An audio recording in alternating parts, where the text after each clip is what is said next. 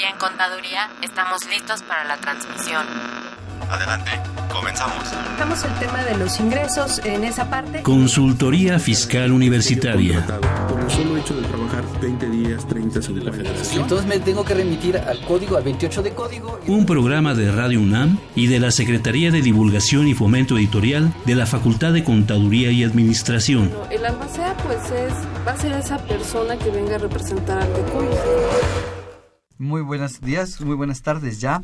Eh, días todavía, nos falta un minuto, unos segundos para las buenas tardes. Bienvenidos a su programa Consultoría Fiscal Universitaria. Los saluda su amigo Salvador Rotter Aubanel. Eh, vamos a platicar hoy sobre un tema que yo creo que es de importancia para medio México o más de medio México. Vamos a platicar del aguinaldo. Y para ello tenemos dos grandes especialistas.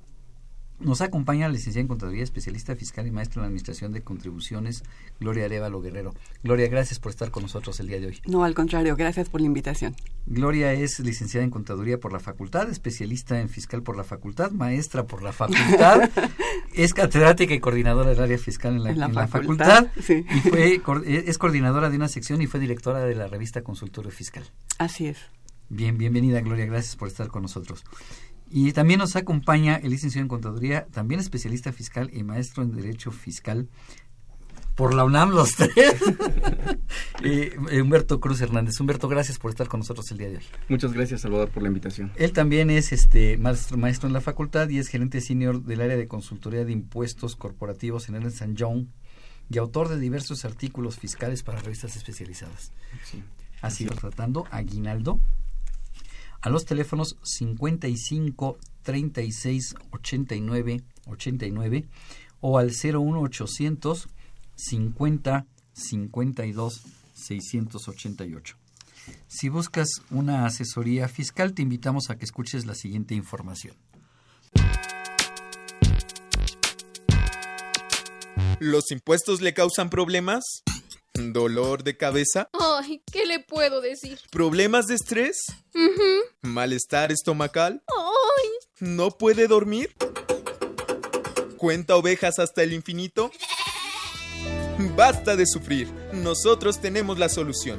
La Facultad de Contaduría y Administración te asesorará en tus obligaciones fiscales, laborales y de seguridad social, tanto de manera personal como vía telefónica. Así es, ya no te preocupes por tu declaración anual.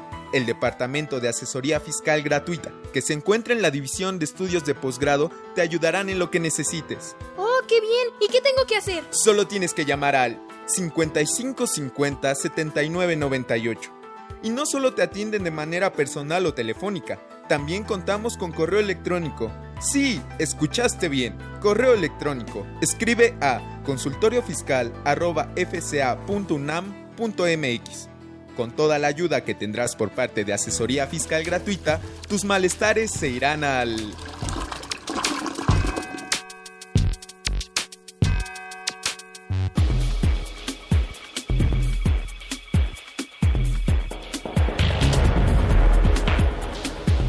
En esta nueva edición, la 655, Consultorio Fiscal, como siempre, presenta interesantes artículos de corte jurídico, laboral, contable financiero y fiscal.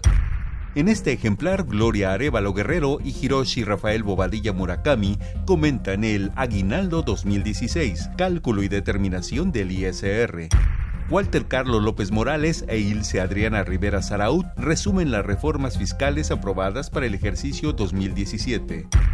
Claudia Lorena Sánchez Alvarenga elabora la interpretación del tratado para evitar la doble tributación celebrado entre México y Estados Unidos en pago de regalías. José Padilla Hernández analiza la tributación, base flujo de efectivo 2017.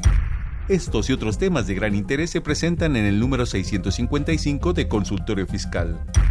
Suscripciones a los teléfonos 56 16 13 55 y 56 22 83 10. También a través de la tienda electrónica publishing.fca.unam.mx o en la página electrónica de esta revista, consultoriofiscal.unam.mx.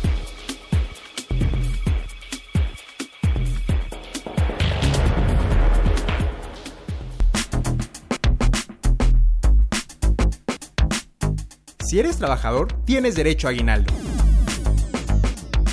El artículo 87 de la Ley Federal del Trabajo señala que todos los trabajadores tienen derecho a recibir un aguinaldo anual. La fecha límite para que los patrones paguen el aguinaldo a sus trabajadores es el 20 de diciembre. Los trabajadores tienen derecho a recibir por lo menos el equivalente a 15 días de salario si laboraron el año completo. Sin embargo, si el tiempo laborado es menor al año, se tiene derecho a la parte proporcional. Así es, todos tienen derecho al aguinaldo. Si por alguna causa no te pagan tu aguinaldo antes del 20 de diciembre, cuentas con un año para reclamar el pago. La Procuraduría Federal de la Defensa del Trabajo, Profedet, puede ayudarte. Recuerda que el aguinaldo no es un regalo ni un bono, es el resultado de tu trabajo y es parte de tu ingreso anual. Es tu derecho. Bien, vamos, ya, ya escuchamos algunos datos del aguinaldo. Este, y además, pues hay un artículo en la revista muy interesante, ¿verdad, Gloria? Sobre el aguinaldo. Pues tratamos de, de abarcar algunos aspectos importantes del aguinaldo en ese artículo. Así es. Bien, eh, ¿cuándo se tiene que pagar el aguinaldo, Gloria? Bueno, la ley precisa que debes quedar pagado antes del 20 de, no, de, de diciembre, perdón. Esto significa que si es antes, tendría que quedar pagado a más tardar el día 19. A más tardar el día 19, 19 de diciembre. de diciembre de pues, en prácticamente unos días, ¿no? 10 días, 11 días. Así es, ya en unos cuantos días vence el plazo para el pago del aguinaldo. Así es. Ok. Eh, ¿Cuánto es lo que... se- ¿Quiénes tienen derecho al aguinaldo?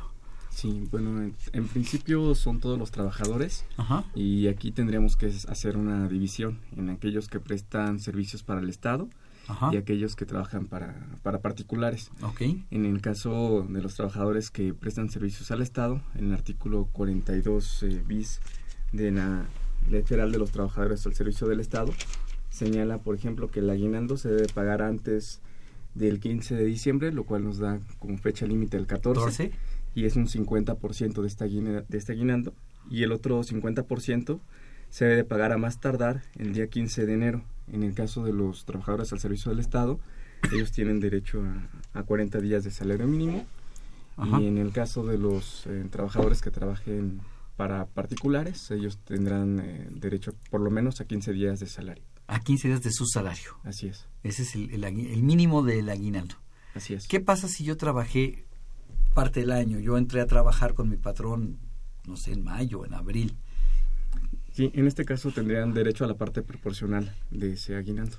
Eh, si yo quiero calcular mi aguinaldo, esa parte proporcional, ¿qué tendría que hacer, este Humberto?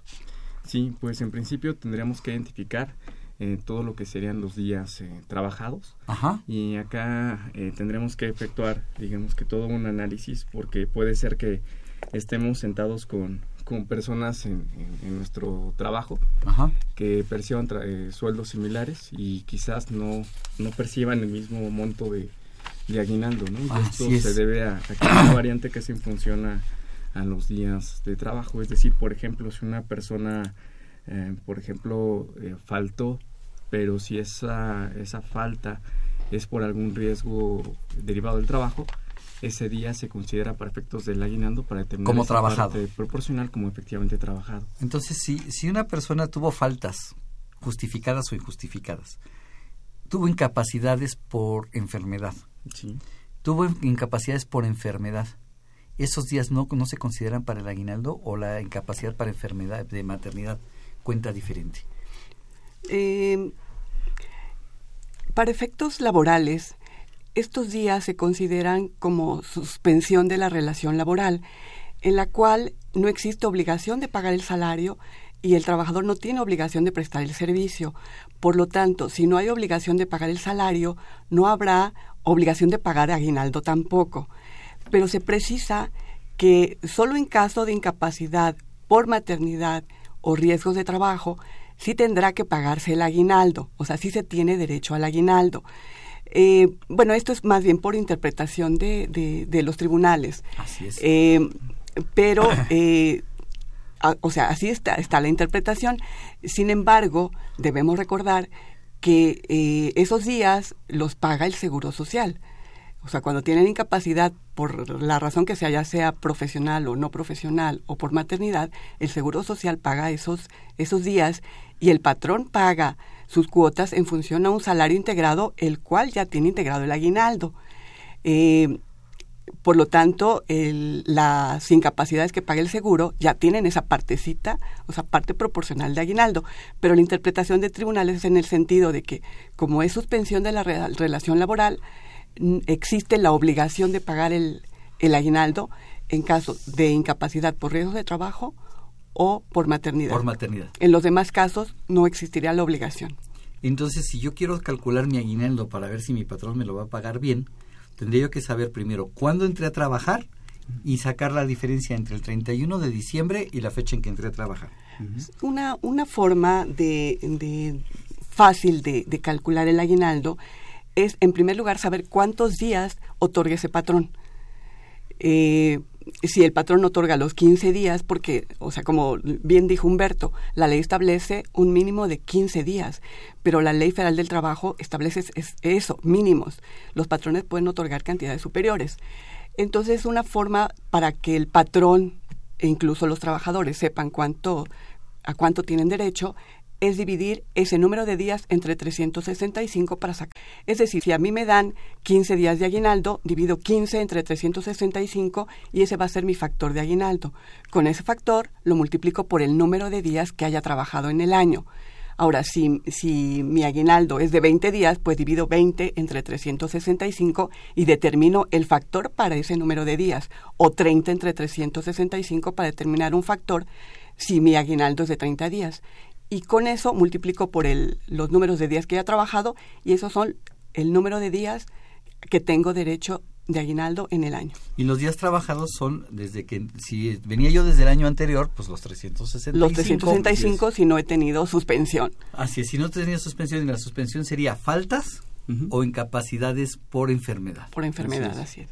Sí, también es importante mencionar que, por ejemplo, en caso de que haya una ausencia, pero es por, por motivo de vacaciones, estas sí se cuentan como días. Ok, esos días que no fui a trabajar porque estaba de vacaciones, sí los considero como días trabajados. Así es. Quiero recordarles a nuestros amigos Radio Escuchas que es un programa en vivo que nos pueden llamar y hacer preguntas sobre el tema que estamos tratando, que es aguinaldos, al 55 36 89 89 o bien al 01800 50 52 688.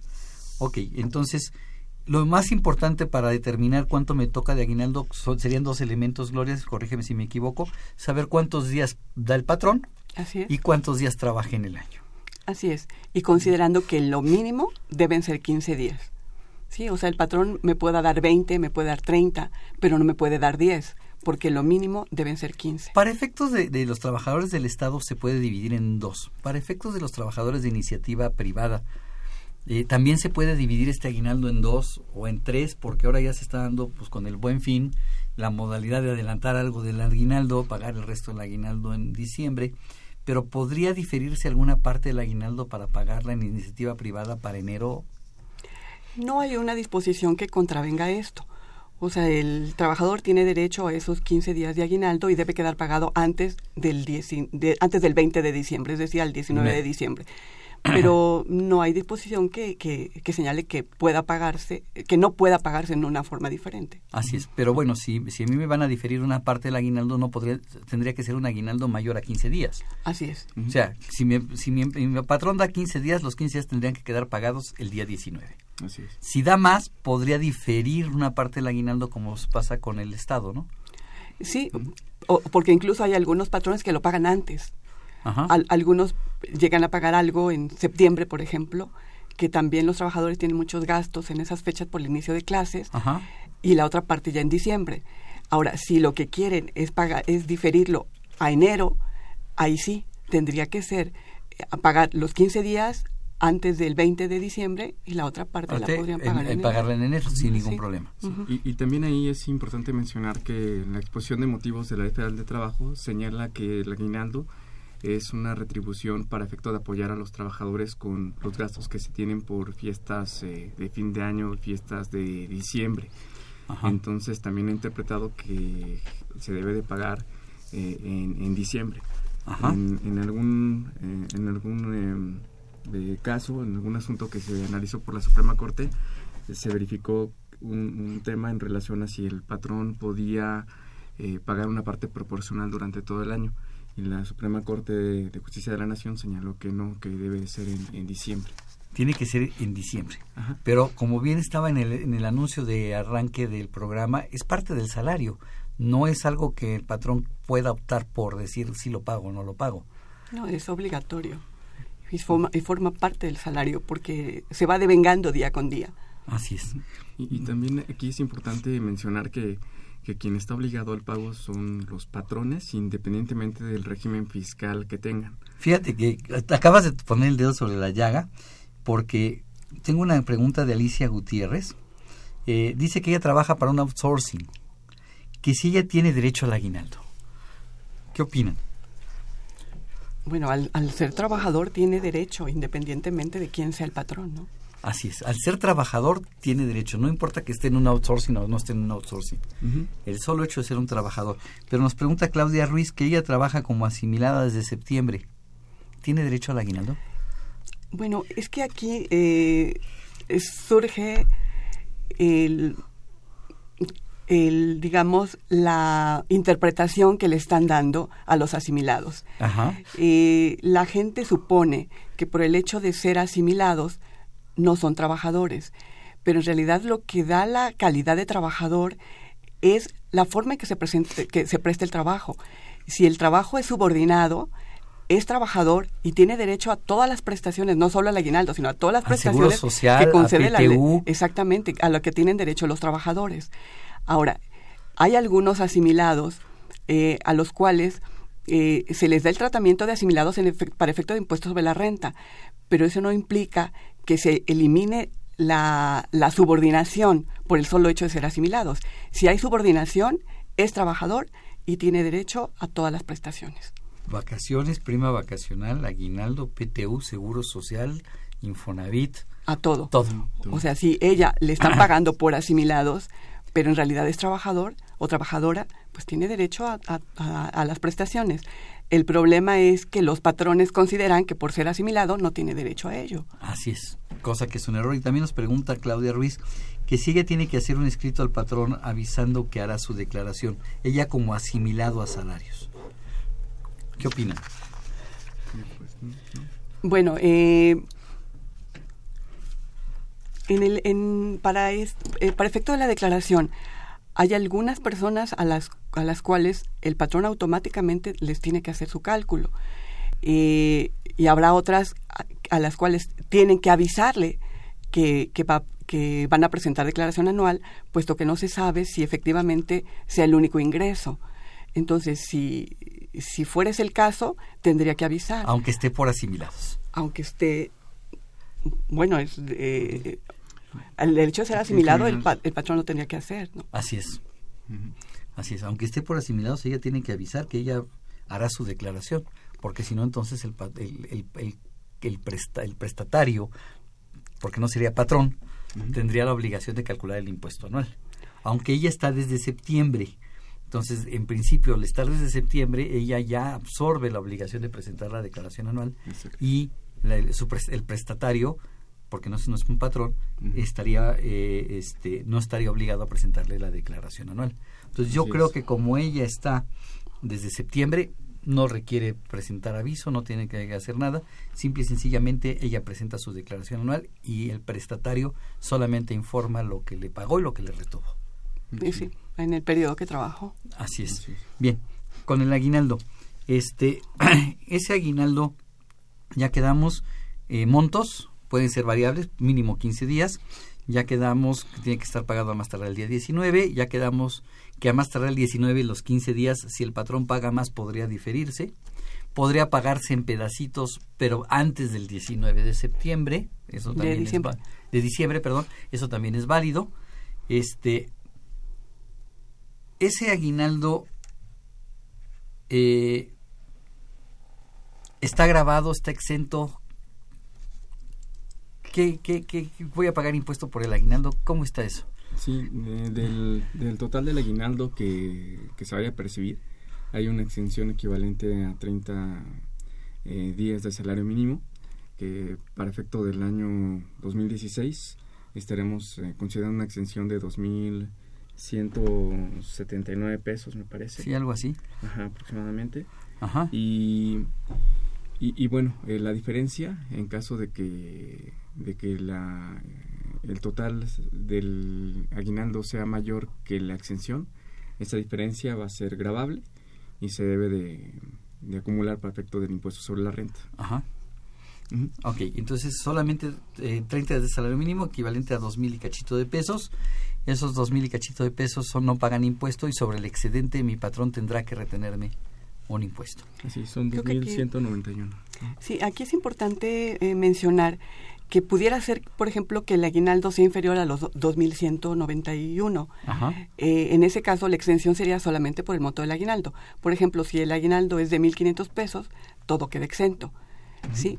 Eh, porque para evitar de que diga, bueno, pues son 2.500 pesos más los tu salario menos los 2.100 de exención, bajamos la base, pero en realidad no, o sea, el aguinaldo quedaría todo exento y todas las demás eh, remuneraciones que reciba, bueno, pues tendrán su tratamiento normal. Así es, entonces el, la exención es el, es el máximo de exención. Así es, y, y, en el caso, por ejemplo, de personas que perciban el salario mínimo, ellos todo va a ser exento. Sí, seguramente el aguinaldo va a quedar en, en una cantidad probablemente inferior uh -huh. a, a, los dos mil y cacho de pesos, sí. ¿no? Sí, exacto. Ok, este, ¿qué pasa si el día 20 de diciembre, pues me doy cuenta que mi patrón no me ha depositado este el aguinaldo? ¿Qué tengo que hacer?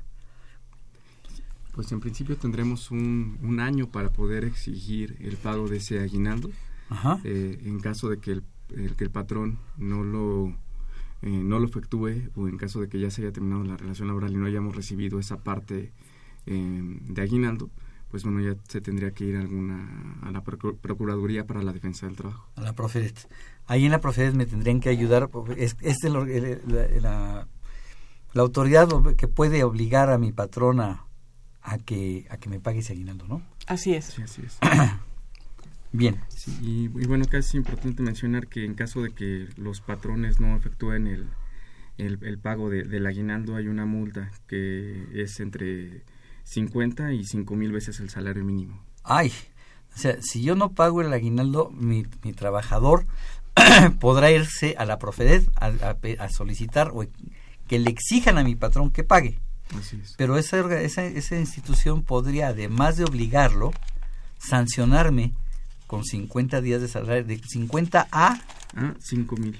A 5 mil días de salario mínimo, uh -huh. lo que se vuelve una cantidad bastante agresiva. Sí, así es. O sea, ya las multas en materia laboral no son tan baratas como, como estaban hasta el año 2012, ¿no? Así es. Sí, y, y, también algo que es importante mencionar es que el aguinaldo se recibe en efectivo de la forma tradicional como se recibe un salario. Ajá. Porque también en algunos casos, bueno, nos han hecho algunas preguntas respecto de si es viable entregarlo en, en especie, por ejemplo. Entonces, eh, pues bueno, es la forma tradicional como se recibe el salario, ¿no? Tiene que ser con de, eh, en efectivo, cheque o depósito a la cuenta del, del trabajador. Del trabajador. Así es. Ok. ¿Esto tiene que estar timbrado en un recibo de Sí, sí, tiene que estar en un CFDI de nómina, que, Ajá. bueno, que es el comprobante fiscal eh, por internet, Ajá. con el complemento, que digamos que es un apartado específico para todos los datos que están relacionados con, con la nómina. Ajá. Y ahí pues se va eh, a señalar, el patrón debe de señalar la parte de aguinaldo que le está otorgando al, al trabajador y también la exención que, que se le está haciendo. En, en, en, en ese comprobante. En ese comprobante que que por cierto, bueno, a partir del primero de enero de 2017 tendremos que utilizar una nueva versión. Fíjate que Javier Sánchez, qué bueno que lo comentas, porque nos, nos está preguntando que cuáles son las modificaciones fiscales para las nóminas en 2017. Uh -huh. Pues eh, bueno, en esencia, generalmente los datos son muy similares, Ajá. sin embargo hay unas nuevas secciones por ejemplo, hay una sección específica para lo que es todo el tema de subcontratación laboral. Así es. El, el, nuevo recibo de nóminas, realmente el cambio, son dos cambios. Uh -huh. Un cambio está en, en materia de, de, outsourcing. Exacto. Y el otro cambio está en materia de recibos, ¿no? De los CFDIs. Sí, así es. Y el CFDI se le anexan 11 secciones. Sí, así es. Nada más, pequeña cantidad, 11 secciones más de información. Sí. Y te doy un dato, 78 datos adicionales. Exacto. Sí, y lo cual implica que, que se tenga que tener al día pues la base de datos de los trabajadores, no solamente en papel, sino también en electrónico, porque esa información se tiene que suministrar para efecto de que se pueda eh, subir esta información al CFDI a través de un proveedor, por ejemplo, de servicios o a través de los servicios gratuitos que da el SAT en su página de internet. Así es. Entonces, los CFDIs de nómina cambian a partir del primero de enero del 2017.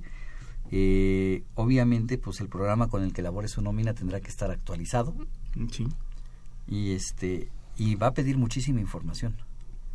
Información que hoy en día no ponemos en los comprobantes fiscales. Sí, de hecho es más, hay más nivel de detalle que la versión que está vigente. Sí, sí, no, el nivel de detalle son eh, 21 datos, no, son, 20, son 21 datos normales de un CFDI normal más 78 campos de posibles datos. No todos se van a aplicar, porque hay situaciones diferentes, pero son 78 datos. Entonces estamos hablando de 99 posibles datos que alimentar en un comprobante de nómina. Sí, que es muy importante emitirlo porque básicamente va, nos va a servir para el soporte de la deducción, entre otros requisitos. ¿no? Así es, ese va a ser el soporte. ¿eh? incluso, fíjate que el recibo de, nómina, lo comento, el, CFDI de nómina me va a pedir qué tipo de contrato tiene el trabajador. Y algo que yo me he tocado ver mucho, que a veces que llego a revisar empresas, es que le pido al, área de recursos humanos, préstame cinco o diez expedientes, me prestan los expedientes y no hay contrato. Este, yo creo que este es un punto que hay que voltear a ver en todas las empresas y ver que los contratos estén. Porque además el artículo 33 del reglamento de código me dice que el contrato de, de trabajo forma parte de la contabilidad. Así es. Entonces, eh, la autoridad nos está obligando a ponernos en orden. O nos ponemos en orden o nos ponemos en orden. No hay, ya no hay de otra. Y, también es importante mencionar que hay un acuerdo de intercambio de información entre eh, el Instituto Mexicano de Seguro Social y el Servicio de Administración Tributaria, por lo que los datos que incluso están indicando ahí en materia de, cuotas de seguridad social, pues también pueden ser cotejadas por, por eh, el IMSS. Así es. Este, entonces, los, esos FDI los va a recibir el Seguro Social. Y el Seguro Social podrá verificar que efectivamente estemos cotizando como debe de ser. ¿Por qué? Pues porque el, porque el Seguro Social, en caso de incapacidad, me va a pagar mi aguinaldo. Así es. Entonces, el Seguro Social le interesa saber que estamos pagando el salario como debe de ser. Sí, e incluso también es importante señalar que se le ha llamado CFDI de nómina, pero no todos los conceptos son nómina. Es decir, incluye también algunos conceptos por la eh, remuneración de, bueno, por la entrega al trabajador de, conceptos que no necesariamente están relacionados con su trabajo, por ejemplo, la PTU, la participación de los trabajadores en las utilidades, y también incluso los eh, personas que son asimilables a salarios eh, tienen que ocupar el CFD de nómina, toda vez que la obligación es para todos los contribuyentes del capítulo primero del título cuarto, que son sueldos y salarios y asimilables a, asimilables a salarios. Ajá. Ok. Entonces, no, tiene muchísima información. Eh, me pide información el, CFDI de nómina para el 2017, por ejemplo, la fecha en que ingresó a trabajar esa persona con nosotros en la empresa. Me pide eh, qué antigüedad tiene eh, y me pide que le ponga la antigüedad en años, meses y días o en semanas y hay dos datos que a mí me llaman mucho la atención.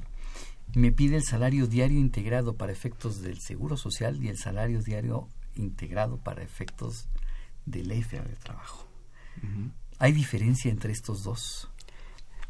Desde, desde luego que sí. O sea, para efecto de seguro social hay algunos conceptos que no forman parte del salario, que no se integran al salario. Y para efectos laborales, que son para efectos, por ejemplo, de indemnizaciones, entra todo lo que recibe el trabajador. Eh, o sea, el concepto, digamos que es un poco más amplio para efectos laborales que para efectos de seguro social, pero no necesariamente va a ser el mismo. Pongamos un ejemplo. ¿Qué pasa si yo tengo un trabajador que gana 100 pesos diarios, pero que le doy 10% de premio de puntualidad y 10% de premio de asistencia? para efectos del Seguro Social, el 10% de premio de asistencia y 10% de premio de puntualidad no integran. Entonces mi salario diario integrado en principio son 100 más la parte proporcional de, aguinaldo, y prima, vacacional para efectos del Seguro Social. Pero para efectos laborales mi salario ya son 120 más la parte proporcional de aguinaldo y prima, vacacional. Entonces ya traigo una diferencia. Entonces eh, aquí este dato pues va a ser muy utilizado por parte del Seguro Social para ver, a ver, permíteme, ¿por qué tienes 100 para efectos del Seguro Social y 120 para efectos de la del trabajo? Entonces las revisiones por parte de la Autoridad del Seguro Social van a ser muy sencillas. Sí.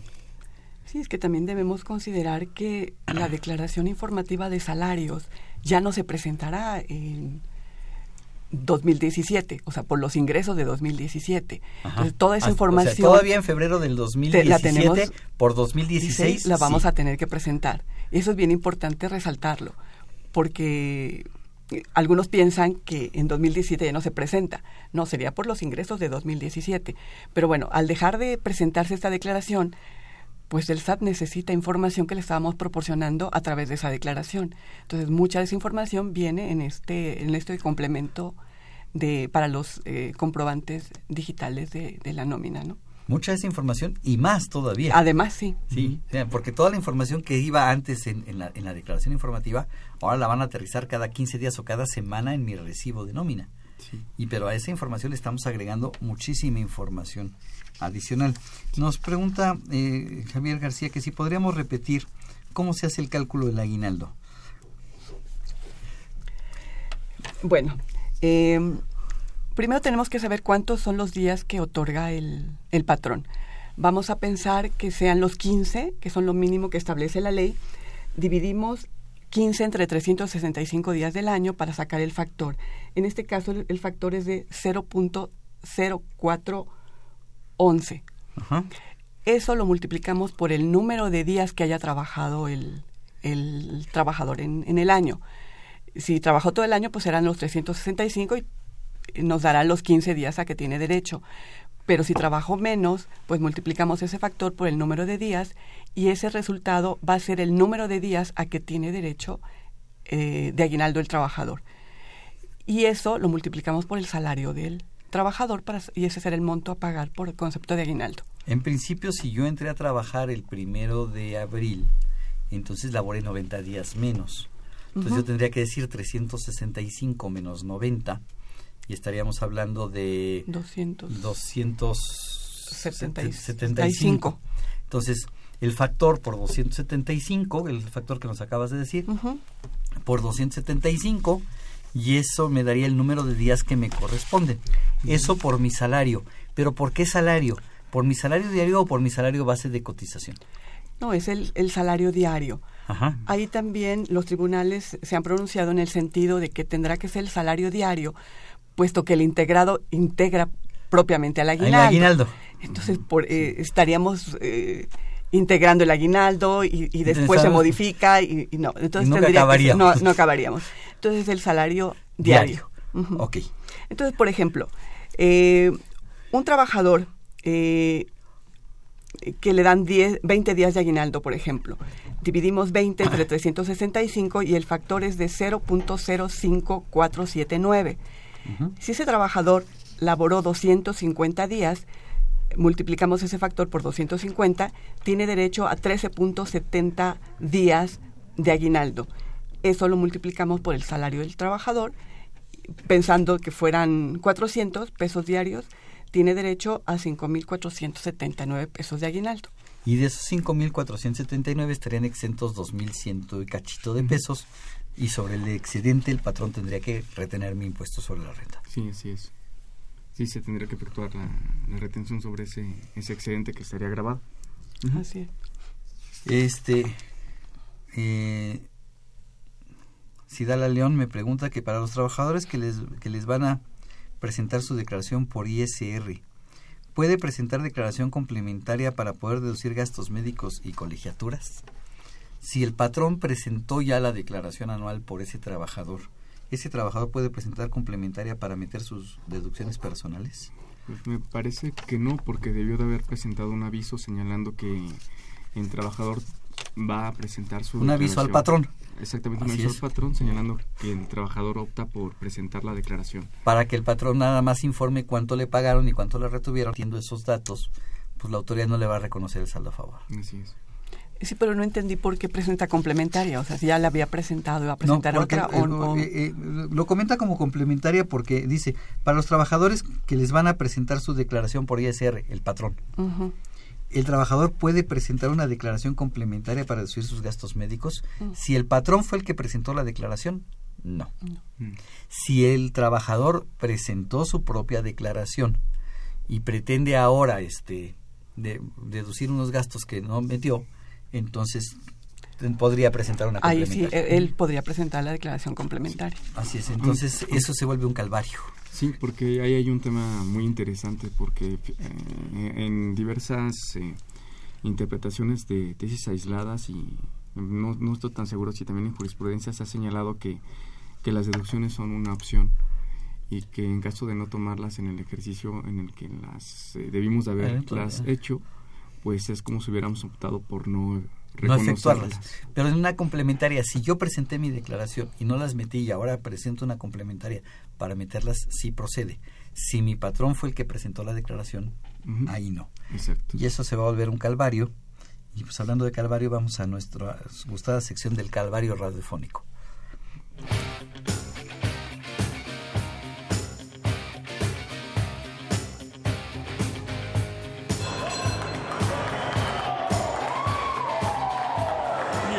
Bienvenidos a otra pelea de box. La pelea del año que fija la Ley Federal del Trabajo entre el jefe de jefes de 87 kilos y el aguinaldito Díaz de igual peso. Suena la campana, señores. Jefe de jefes se muestra como todo un empresario que va a esconder el pago del aguinaldo, argumentando dificultades económicas o que no hubo una utilidad. Aguinaldito Díaz es un trabajador con una relación de trabajo de confianza, pero bien sabe que los sindicalizados, eventuales y de planta también tienen derechos y lo va a exigir al jefe de jefes. Y para que exija mejor, pague sus deudas con el aguinaldo y Huebanco le volverá a prestar. Esta pelea fue pactada para 15 rounds antes del 20 de diciembre y jefe de jefes quiso rehuirla, pero Aguinaldito Díaz no dejó que se saliera con la suya. Jefe de jefes intenta meter su derecha, pero a la izquierda de Aguinaldito le pega directamente en la mandíbula, como mandándole un mensaje de que no se retrase o intente pagarles incompleto. Jefe de jefes, guardia natural, se hace el desentendido, esquivando los últimos impactos de Aguinaldito. Para que no se haga el desentendido, recuerde que no se pierde el derecho al aguinaldo y no se necesita haber trabajado el año completo. Aguinaldito ataca directamente con su gancho, comienza a ser dueño del espacio, pero jefe de jefes intercepta incapacidades, permisos y faltas injustificadas días a Aguinaldito. Este vuelve a marcar por la izquierda, porque las incapacidades fueron por riesgo de trabajo y los permisos fueron con goce de sueldo. El alcance de los brazos de Aguinaldito no deja al jefe de jefes respirar tranquilo. Jefe de jefes conecta un outsourcing por la izquierda, un asimilados a sueldos por la derecha. La nariz de Aguinaldito no para de sangrar y la pelea la quiere para el referee. Pero esperen. Aguinaldito Díaz burla, conecta un derechazo de unidad económica con sello tribunal colegiado de circuito y está rematando ahora con una interpretación favorable al trabajador, al estilo del artículo 18 de la Ley Federal de Trabajo. ¡Qué pelea, señores! ¡Qué pelea! Así es, compañero, esta es la pelea del año, definitivamente un encuentro esperado como cada diciembre. Pero en esta ocasión ni las artimañas de subcontratación ni las argucias de un contrato asimilado pudieron con el buen desempeño de Aguinaldito Díaz, quien vuelve a ganar. Vaya pelea, señores. Hasta el próximo año, que vuelvan a enfrentarse estos contrincantes.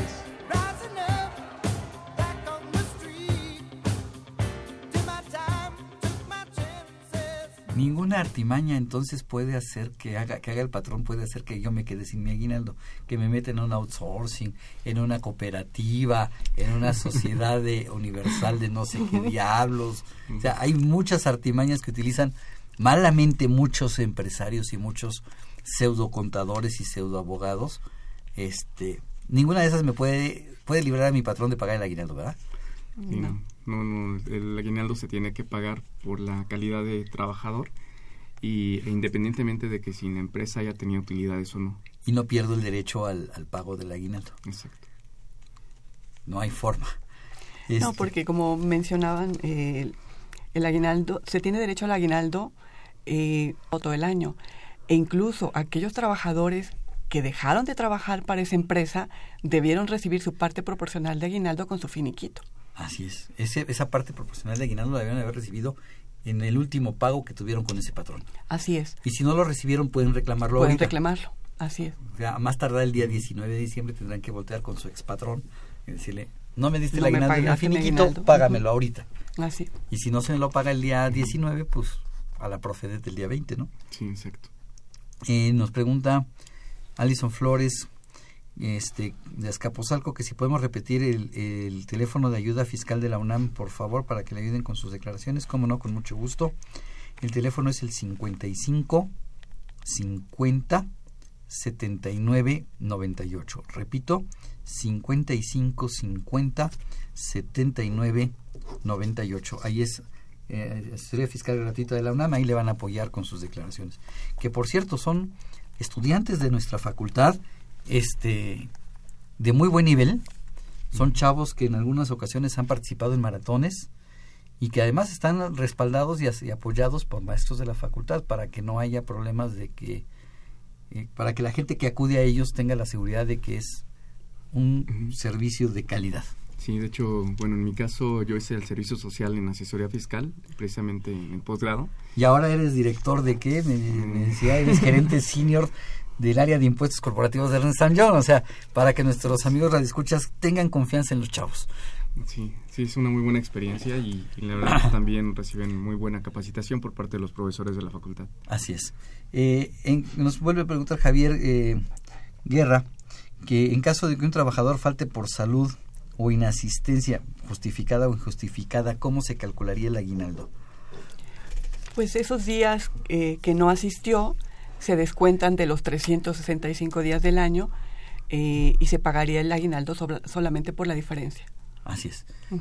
O sea, si tuvo cinco días de ausencias, pues ya no se le van a pagar sobre 365, sino sobre 360. Pero aquí también es importante, eh, si el patrón decide pagarlo completo, lo puede pagar, ¿no? Así es, eso es optativo para el, para el patrón. Sí. Ujú. Este, también nos pregunta Javier Sánchez, aunque no es aguinaldo, este, que por qué en la declaración anual deben restarse 15 días de sueldo exento si ya se tomó de las nóminas para el cálculo del impuesto. No se referirá al, a la exención para mm, eh, primas Vacacionales, que es de probablemente, 15 o de días de, salario, Sí. de OPTU, exacto, que son 15 días de salario mínimo. Así es. Porque ya al presentar la declaración anual se suman todos los ingresos que haya percibido. Si es un trabajador, pues recibió su salario normal, más su aguinaldo, más prima vacacional y PTU. Sobre ese total tiene derecho a la exención de los 30 días de salario mínimo por concepto de aguinaldo y a 15 días de salario mínimo por concepto de PTU y 15 también por eh, primas eh, vacacionales. Si no los resto a la hora de sacar la declaración anual me va a salir a pagar. Voy a pagar el impuesto de eso que estuvo exento en el momento en que me lo pagaron. Sí, exactamente. Por eso se resta al momento de hacer el pago y se resta nuevamente al momento de hacer la declaración anual. No es que lo estemos duplicando. No, o sea, el patrón lo, lo consideró el- para efecto de la retención, pero al momento de presentar la declaración anual, volvemos a considerar todo, restamos las exenciones, calculamos el impuesto y a ese impuesto que nos resulte le restamos lo que ya nos retuvieron, lo que ya pagamos a través de las retenciones que nos hizo el patrón y solamente se pagaría la diferencia si existe un saldo a cargo o se puede generar un saldo a favor. Bien, eh, una pregunta que, pues, que es muy común en materia de aguinaldo es, fíjate que mi patrón me ha venido pagando los últimos años pues 30 o 45 días de aguinaldo, pero pues este año mi patrón me habló y me dijo, fíjate que pues este año nos fue mal y nada más te voy a dar 15 días de aguinaldo. ¿Es válido hacer esto? Bueno, eh, en materia laboral, la costumbre se vuelve ley. Entonces, si ya van varios años en que el patrón les otorga 20 o 30 días, pues esto se vuelve obligatorio. O sea, para ese patrón en específico la ley federal del trabajo cambió. Así es. Aunque la ley diga 15 días mínimo, para ese patrón automáticamente se le vuelven 30 o 45 días de aguinaldo mínimo. Ya no puede reducirlo. Hay una, hay una eh, jurisprudencia de la Corte en cuanto a qué se entiende por costumbre, ¿no? Que tendría que ser tres actos seguidos, seguidos sin, interrupción. Sin, interrupción. Entonces, si este patrón pagó tres años, 30 días, pues de aquí en adelante para ese patrón serán 30 días de aguinaldo, no podrá reducirlo. Sí, yo creo que eso es importante que los patrones lo sepan, porque hay veces que quieren beneficiar a sus trabajadores porque ese año les fue bien, pero deben considerar esto para evitar que se vuelva obligatorio. Entonces a lo mejor valdría la pena que les dieran 15 días de aguinaldo y un bono, adicional, de 15 días para que no se convierta en un aguinaldo automáticamente de 30 días. Sí, así es. Sí, porque hay que considerar que algunos patrones son muy buenos, buenos patrones, y quieren compartir con sus trabajadores el hecho de que ese, eh, en X años les haya ido muy bien. Pero efectivamente puede ser que en ese año les fue bien, pero eh, o dos, tres años les fue muy bien, pero al siguiente ya no están tan bien. Entonces, para evitar eso, hay que considerar que en materia laboral esta costumbre puede convertirse en obligatorio. Así es, y entonces podría generar un problema serio para ese, para ese patrón. Se podría convertir en, el ser bondadoso y apoyar a los trabajadores podría convertirse en un conflicto laboral a futuro. Sí, sí, exacto. Entonces sí tendría que considerar mejor manejar un, un, este, un bono, un bono o alguna característica. Podría ser el caso de que el patrón decidiera que el aguinaldo fuera este año 15 días y al año siguiente 16. O sea, que conforme vas cumpliendo años en la empresa el aguinaldo fuera modificándose y fuera yo teniendo mayor derecho a aguinaldo. Pues igual podría ser, eh, pero siempre y cuando se respete el mínimo. Siempre y cuando se respete el mínimo. No puedo partir, ah, pues este año te doy un día y al siguiente año te doy dos días. Parto de 15 días y si quiero más darle a mis trabajadores mayor aguinaldo con base en la antigüedad o en base a algún otro objetivo, podría ser, pero entonces se convierte en ley para mí. Sí, así es. Para esa empresa dejaría de, de manejarse esa forma. Manuel Salazar eh, nos pregunta que cuál es el fundamento legal para determinar los días de trabajo que se tienen que considerar en el aguinaldo y que se considera y, se considera y se considerará falta tendrán a la mano el, artículo de en, lo que lo buscan es cierto que hay tesis que permite pagar el aguinaldo tomando solo en cuenta el salario que se estipuló en el contrato de trabajo sin considerar premio de puntualidad que no está grabado para IMSS como salario diario integrado. La maestra Gloria hizo el comentario, eh, efectivamente el aguinaldo es sobre el salario diario. Sobre ese monto se paga el, aguinaldo. No tendría que manejarse salario diario integrado ni, la, ni del Seguro Social ni de la Ley Federal de Trabajo, sino salario diario. El aguinaldo es 15 días de salario diario del trabajador. Este, bueno, en lo que lo busca la maestra, ya la pusimos a trabajar la maestra. Alfredo. sería en el artículo 87, el segundo párrafo. Ajá.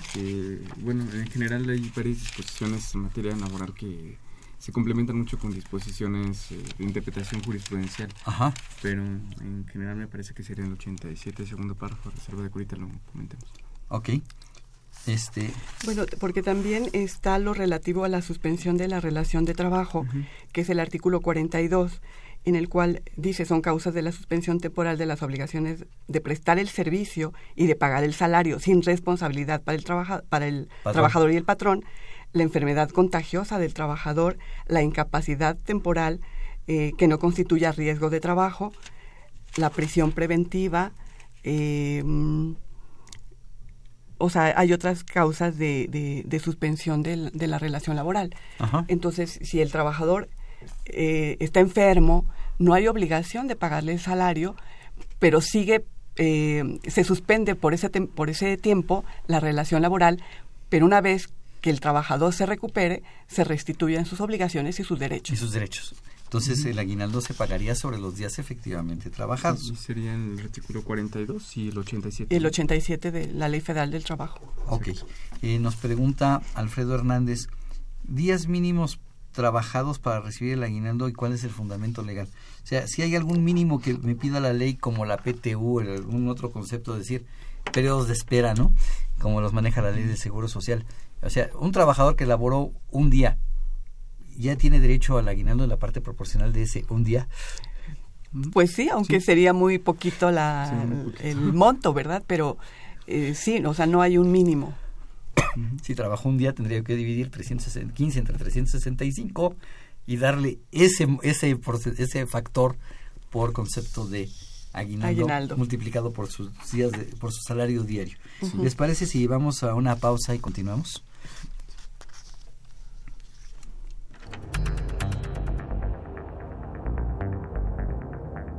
Info Fiscal. 29 de noviembre la Secretaría de Hacienda y Crédito Público emite acuerdo en el que se da a conocer las cuotas complementarias y las cuotas definitivas aplicables a las gasolinas y al diésel, así como los precios máximos de dichos combustibles, aplicables en el mes de diciembre de 2016. Igualmente da a conocer los estímulos fiscales a los sectores pesquero y agropecuario para estos combustibles durante el mismo mes. 30 de noviembre. La Secretaría de Hacienda notifica mediante oficio a los contribuyentes que no ejercieron el derecho previsto en el segundo párrafo del artículo 69b del Código Fiscal de la Federación que se actualiza definitivamente su situación en cuanto a la emisión de facturas sin contar con activos, personal o capacidad material para prestar los servicios que amparan. 30 de noviembre. La Secretaría de Hacienda y Crédito Público divulga el presupuesto de egresos de la Federación para el ejercicio fiscal 2017. 30 de noviembre. La Secretaría de Hacienda y Crédito Público difunde decreto por el que se reforman, adicionan y derogan diversas disposiciones de la Ley del Impuesto sobre la Renta, de la Ley del Impuesto al Valor Agregado, del Código Fiscal de la Federación y de la Ley Federal del Impuesto sobre Automóviles Nuevos.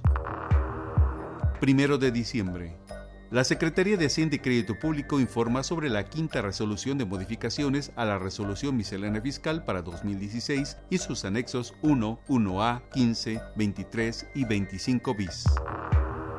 La Secretaría de Economía publica el decreto por el que se reforman y adicionan los artículos 3, 18 y 19 de la Ley para el Desarrollo de la Competitividad de la Micro, Pequeña y Mediana Empresa. 3 de diciembre. El Servicio de Administración Tributaria emite comunicado de prensa en que informa que tuvo participación en el Encuentro Internacional de Aduanas y Protección Fronteriza con el fin de exponer las perspectivas de los titulares de las aduanas de Canadá, Estados Unidos y México para lograr la integración económica de los tres países. Info Fiscal.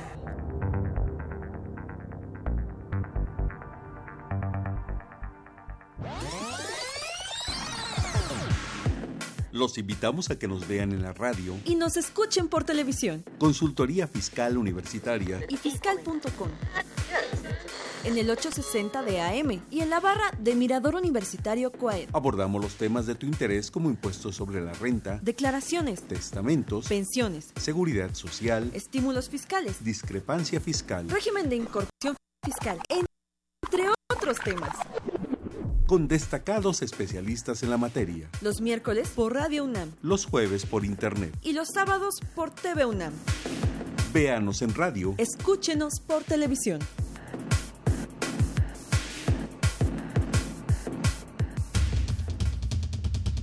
Invertir para aprender. La Facultad de Contaduría y Administración de la UNAM, a través de su División de Educación Continua, invita al sector público y privado a formar parte de sus múltiples cursos, talleres y diplomados sobre temas de contaduría, administración e informática, con el objetivo de promover la vinculación universidad-empresa-gobierno. Así que ya lo sabes, prepárate en Liverpool 66, Colonia Juárez, Distrito Federal. Informes 5533-1617 y 5533-1618. O si lo prefieres ingresa a la página dec.fca.unam.mx. No hay excusas. En la División de Educación Continua hacemos capacitación, a la medida.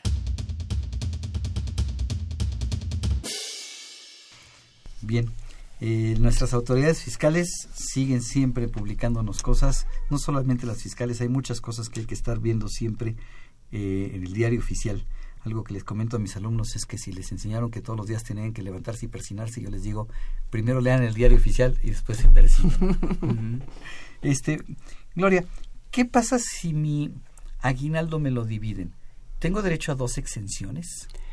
No, la, exención es eh, de eh, 30 días de salario mínimo por el aguinaldo que se recibe en el año. O sea, independientemente que se haya dividido en dos partes, solamente tengo derecho a una sola exención de los 30 días de salario No mínimo. importa que una parte caiga en este año y la otra parte caiga en el año que entra como... No. No. Eh, aquí el impuesto se, se causa en el momento en que se percibe el ingreso. Entonces yo, yo tengo derecho solamente a, a- a una exención A una exención. en el año. Una exención en el En año. el año. Y si tengo dos o tres patrones y los dos o tres patrones me pagaron aguinaldo, ¿todos me pueden aplicar la exención? No, yo en el momento en que presente mi declaración anual voy a considerar solamente una exención. O sea, si yo no le aviso a mis patrones o mis A patrones... lo mejor deciden- ellos me, me lo aplican. Me lo aplican. Entonces, para efectos de cálculo de retención, si tengo tres patrones, voy a tener tres aguinaldos exentos. Sí, exacto. Sí, cuando se presente la declaración anual, ahí se Vendrán las diferencias. Y vendrá una sola exención en la declaración anual. Sí, por eso hay algunos, eh, algunas personas que dicen, pero si yo ya estuve pagando, todo- todos mis patrones me retuvieron. ¿Por qué pago ¿Por la qué declaración? tengo que pagar en mi declaración anual? Pues esas son esa- las diferencias precisamente que surgen por estos detalles, ¿no? Claro, ese es uno entre Uno otros. entre otros, porque el otro sería que en la declaración anual voy a acumular todo.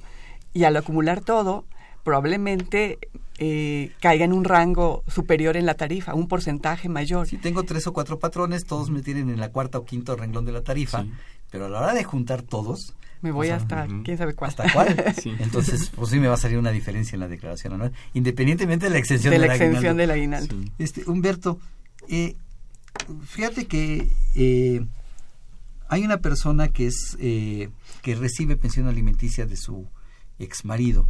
¿Ella tiene derecho a aguinaldo? ¿O, cómo opera? ¿Ella va a recibir algo por concepto de aguinaldo? Sí, en este caso eh, recibiría una parte de lo que sería la eh, proporcional, que sería la pensión alimenticia. Ajá. Y hay precedentes, e incluso una jurisprudencia que señala que, que el aguinaldo forma parte del salario y que también es considerado para el cálculo de la pensión alimenticia. Entonces también tendrá el patrón que retenerle a ese trabajador el porcentaje que el juez haya determinado por concepto de pensión alimenticia, también del aguinaldo. Sí, así es. Y aquí hay un tema interesante porque para efectos eh, laborales, pues se toma en cuenta el monto del aguinaldo. Sin embargo, para efectos fiscales hay una exención. Eh, hay por ahí una diferencia. No hay exención de la pensión alimenticia del aguinaldo. sí, exacto. Digamos que se entrega sin, sin considerar esa parte de la Sin exención, considerar pero exención. es porque son materias diferentes, ¿no? Materia laboral y materia fiscal. Y materia fiscal. Y otra es materia civil, ¿no? Exacto. También. Este, en el caso del cálculo del impuesto sobre la renta, este, el, aguinaldo se suma a sus demás ingresos y se aplica tarifa o cómo se hace el cálculo. Bueno, eh, para efecto de impuesto sobre la renta, el impuesto se causa por, eh, en para efecto de la retención, se va a determinar considerando los ingresos que se hayan percibido en el mes y, y se aplica la tarifa. En el caso del aguinaldo, después de restarle la exención, obviamente. Eh, sin embargo, existe un procedimiento opcional establecido en el reglamento, el cual, bajo un procedimiento un tanto complejo, puede hacer que el impuesto a retener sea un poco mejor, menor más bien. Eh, pero aquí, considerando que ya estamos a final del año, quizás lo que convenga más es hacer ya el ajuste anual al, al, al impuesto sobre la renta de los ingresos de los En trabajadores. lugar de tomar la opción del En lugar de tomar 174. la, la, la opción del reglamento. Entonces, así consideramos ya todos los ingresos del año, calculamos impuesto y determinamos diferencias con respecto a lo que se haya retenido en el, en el transcurso del año. Sobre todo para aquellos trabajadores por los cuales el patrón está obligado a calcularles el impuesto anual. Así es. Entonces el patrón tiene mucha chamba en, en el cálculo del aguinaldo, porque primero tiene que ver a quienes no les hace el cálculo anual para ver si les aplica procedimiento de ley o reglamento. Y a los que les calcula el impuesto anual mejor se va por el cálculo del ajuste anual y entonces todos los trabajadores serán diferentes. Sí. Entonces eso eso complica ese ese cierre de, de impuestos del aguinaldo, ¿no? Así es. Y además, eh, por ejemplo, para 2017 hay que tener eh, mucho cuidado porque hay un nuevo esquema de cancelación de CFDIs, es decir, si nos equivocamos al momento de emitirlo, se tiene que tener la aprobación de, del tercero para poder cancelarlo. Y en este caso será la aprobación del trabajador para cancelar el CFDI. En lo cual en 2016, aparentemente si cometemos algún error, pudimos cancelarlo y volver a emitir. Pero para 2017 es más complejo. Bien, eh, les agradezco mucho. Los invitamos a que nos sintonicen en este programa la siguiente semana para seguir ahora hablando del tema de panorama económico. Agradecemos a nuestros invitados por acompañarnos. Gloria, muchas gracias por tus comentarios, gracias por acompañarnos el día de hoy. No, al contrario, muchas gracias. Muy, muy ameno el programa. Gracias, Humberto, muchísimas gracias. Muchas gracias, Salvador. Gloria. Esta fue una producción de Radio UNAM en los controles Socorro Montes, en la producción por parte de la Secretaría de Divulgación y Fomento Editorial de la Facultad de Contaduría y Administración de Zabalcoyos Jara, Alma Villegas, Emilio Flores, en el Calvario, en el Calvario Radiofónico Juan Flandes y Edgar López. La Facultad de Contaduría y Administración agradece a los conductores invitados de este programa quienes participan en forma honoraria. La opinión expresada por ellos durante la transmisión del mismo refleja únicamente su postura personal y no precisamente la de la institución. Muchísimas gracias, buen provecho, eh, feliz Navidad, feliz año. Nos seguimos escuchando en la próxima emisión. Se despide su amigo Salvador Rotter Auvarel. Consultoría Fiscal Universitaria.